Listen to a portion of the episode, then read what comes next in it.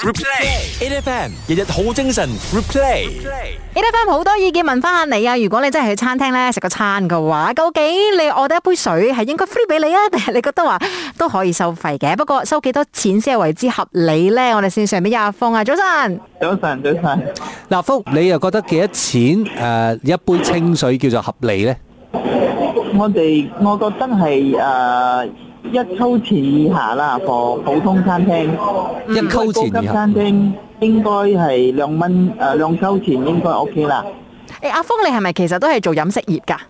係係係係係。嗱，業者嘅角度啦，其實你哋會唔會擔心講，喂，我如果賣一一賣清水俾你哋嘅話，咁我哋就冇其他啲誒 drink 可以賣俾其他啲客，咁你又可以可能賺到錢，你哋其實都會唔會咁諗嘅呢？其實我哋覺得，因為有誒、呃有啲客仔咧，佢哋係唔中唔中意飲甜嘅嘢嘅，嗯未必佢哋有身體上嘅誒狀況。嗯咁我覺得，如果你先你講嗰啲少得都要錢啦，係咪？係係所以如果你 charge 人家係一個小嘅數目，我覺得我係一個消費者嘅話，我係願意俾個錢咯，咁樣咯。嗯嗯，，不過其實話時話啦，即係如果你一杯清水咧，你係賣人哋一蚊嘅話啦，嗰、個 margin 嗯應該係大過你賣人哋一杯下個 B，然之後賺可能人哋幾角嘅啫噃，係係嘛啊？係啊會唔會咧？啊，係啊，賺唔多，其實係賺唔多嘅。係咯但係係點樣講咧？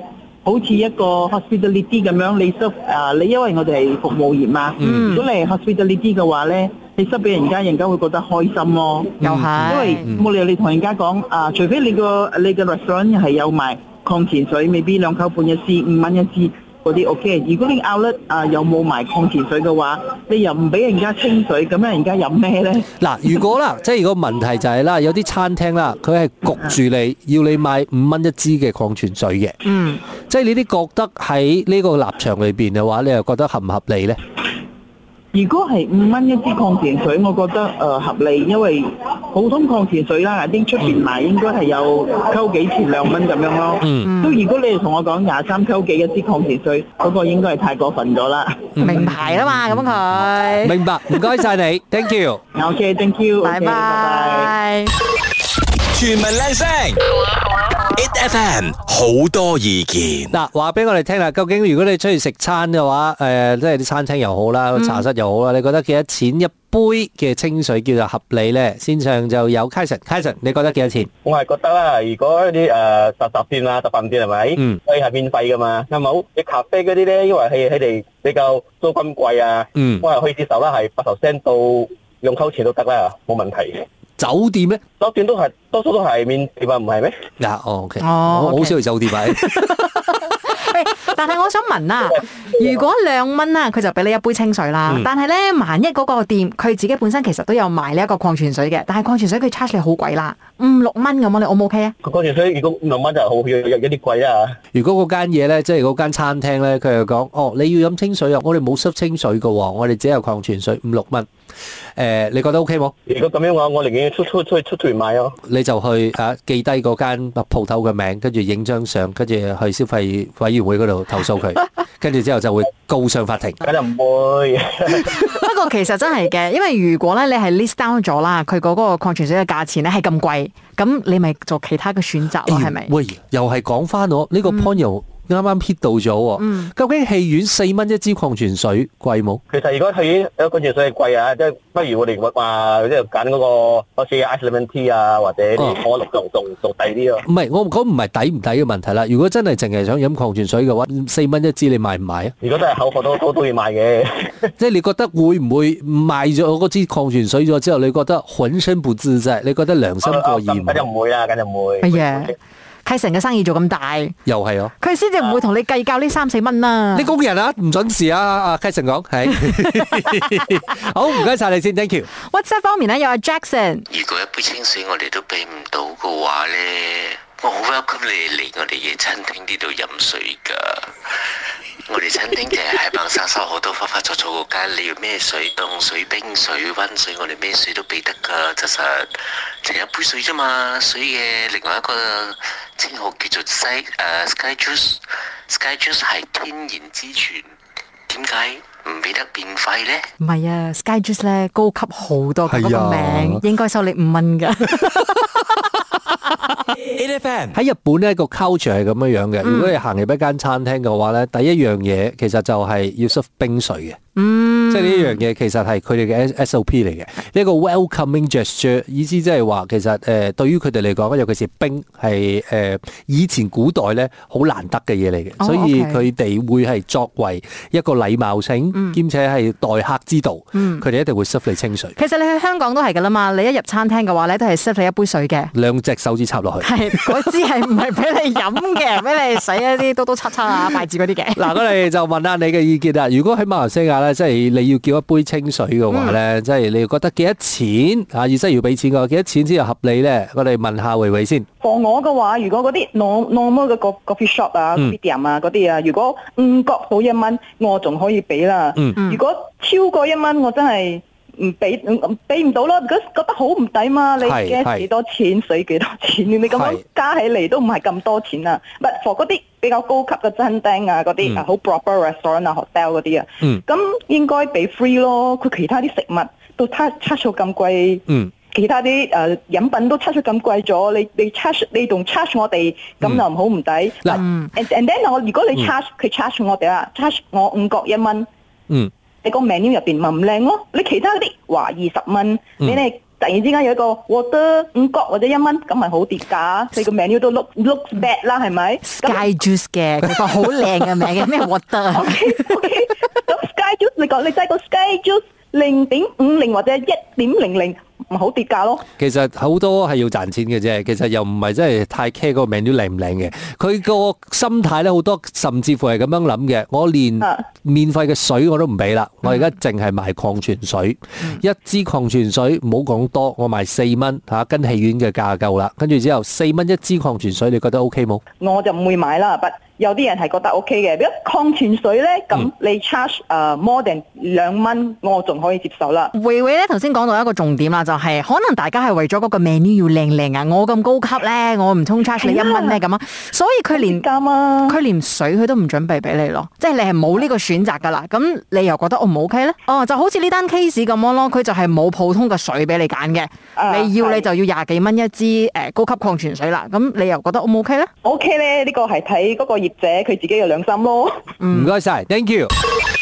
全民靚聲，It F M 好多意見究竟係去食飯啦，或者係喺餐廳嘅話咧，我得一杯清水啦，或者要一杯清水啦，係咪真係要俾錢呢？如果要俾錢嘅話，你覺得幾多錢先係叫做合理？大家可以達到雙贏嘅呢一個局面呢？線上有 Jessica，Hello，其實我就去咗一間好出名嘅咖啡，咁樣就想同佢哋要求要一杯熱水。嗯咁佢哋就講誒，呃佢哋係冇冇 sell 熱水嘅，嗯咁佢哋淨係賣礦泉水。咁我就好啦，睇一睇佢哋嘅 menu 嘅時候，佢哋自己嘅礦泉水就六蚊錢。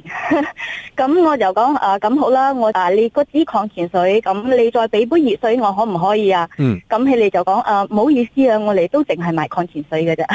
嗯。嗯，即係就算你係俾咗錢願意買啦，佢都唔肯即係俾杯熱水你咁啊。嗯 O.K. 你係啊，因為你嘅重點係你要熱嘅，係嘅。佢賣六蚊嗰樽礦泉水係大支、細支定係五誒、呃百？普普普通嘅五百 ml 嘅啦， 500 ml 仲要，OK 係冇佢哋嘅 branding 嘅，係第二個人嘅 branding 嘅。 O K O K O K，嗯所以我就係問緊頭先討探討緊呢一個問題，究竟呢一支咁嘅礦泉水 係賣緊五六蚊嘅話，你你你買嘅時候，你會唔會覺得肉赤先？會㗎，但係就係因為我要杯熱水，佢都唔俾我，咁、我就唯有 order order 佢哋嘅礦泉水，點知佢哋都係唔俾咯。 OK，嗱，作為一個消費者嘅呢一個立場啦，你覺得佢最好嘅做法應該係點先？因為你其實要求杯水係熱嘅，其實佢係温度嘅問題啦嘛，嗯係嘛、嗯，係咯，咁、其實如果佢哋大方啲嘅話咧，我都已經係 order 咗佢哋嘅水啦。咁樣佢哋都唔俾嘅話，咁作為一個消費者，我會覺得嗯有啲過分啊啦。其實我會即刻當下係咪？我同攞第二支礦泉水俾佢啦，因為俾咗錢啦，我第二支礦泉水俾你你，幫我整熱佢啊！係啊嘛，因為你而家最緊要係要熱水啊嘛。咁你嗯我買咗落，你又唔幫我整熱嘅話，咁點啫？誒，哎佢、會唔會咁係可以收你一啲吓？即係整熱費係啦，整 熱費會唔會咧？叮熱費，誒呃我始終係翻翻嚟嗰個問題咯，究竟你如果你唔濕清水，你係為咗增加你嘅盈利啦。嗯咁呢、個盈利誒、呃、礦泉水呢個價錢又係咪真係合理呢？嗯即係始終我都係覺得我都要企喺誒即係之前嗰單 case 咁樣咁睇啦。嗯你講緊戲院賣四蚊一支，你可以告上法庭罰人哋幾多幾多萬蚊嘅喎，係係咪先？咁六蚊一支礦泉水都係差唔多嘅概念啫噃。係喎，咁啊係咪真係代表其實佢哋都應該要被監管呢？咁呢一個角度，我嗱唔知邊個公唔公平啦。同埋我好奇另外一樣嘢咧，Jessica。咁呢一嗯間 cafe 你會唔會再翻去啊啦？唔會。肯定唔會，即係如果佢啲嘢好好食嗯嘅，所有一切都好 OK 嘅，網紅打卡一定超過三千個 like。即係冇熱水嘅啫，你自己帶個吓，即係保温壺自己帶熱水嗰啲，你 O 唔 OK 啊？ 嗯，我會再考慮啦。哦，因為有三千個 like。好，唔該晒你，thank you。唔該晒，唔該晒。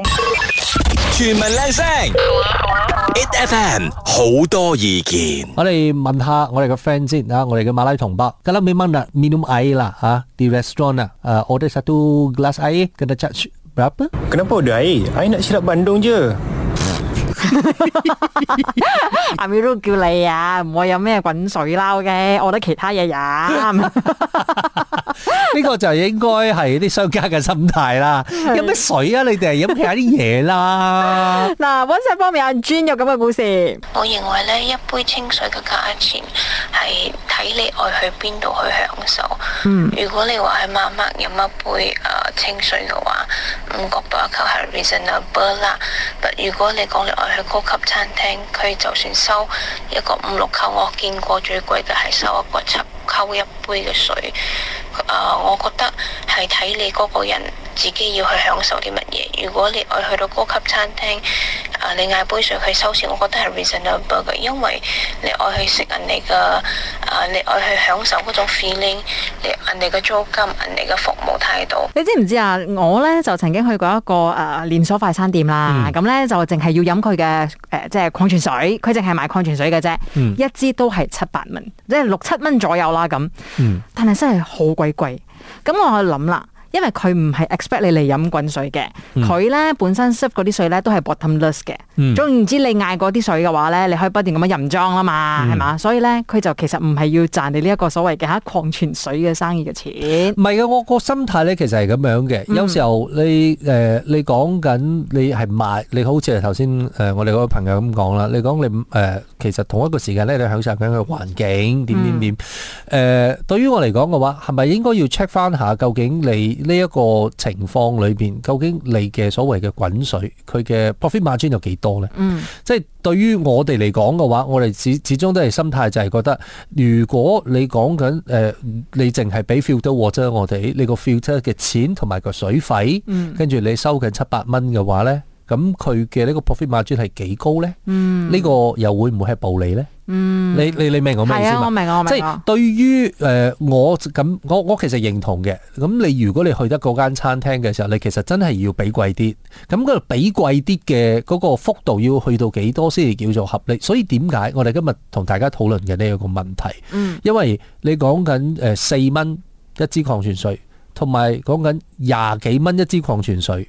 如果嗰個礦泉水唔係特別勁嘅 brand 嘅話，咁、我點解要俾廿幾蚊嗯即先？係如果出邊其實兩蚊你就買得到㗎啦。係啦。究竟你去呢一啲高級餐廳，你願意花幾錢嚟買呢因為好似我咁講嘅話，誒、好似好似頭先你位朋友咁講嘅話，嗱，你如果你嚟得我呢間啊好好勁嘅 restaurant 又好，或者係好高級嘅酒店，我賣你出邊嗰支嚇咁樣嘅礦泉水兩溝錢買到嘅，我賣你廿五蚊，嗯，你覺得 OK 冇啊？梗係唔得啦。 唔係，即係個睇下大家嘅意見咯。即係如果喺咁樣嘅角度嚟講，我都係同你講嘛，我租金啦，跟住之後啊，我啲裝我裝修啦，嗰啲氣氛啊哎，所以廿幾蚊咯。但係個支原本你喺出邊油站賣嘅時候都係兩蚊嘅啫。唔一樣嘅。我會將呢一個礦泉水咧重新 rebrand 佢，叫做令你心痛嘅一杯礦泉 水。係啊哈，好啦，多謝大家今日嘅意見啦！一陣九點鐘翻嚟咧，就會進入我哋啊星期四嘅健康食堂嘅 單元。阿 Angelina 係完全唔俾機會我解釋咩叫啊哈。給我一杯忘情水啦嘛！每逢星期一至五早上六點到十點，A F M 日日好精神，有 Royce 同 Angeline 陪你過一晨，A F M。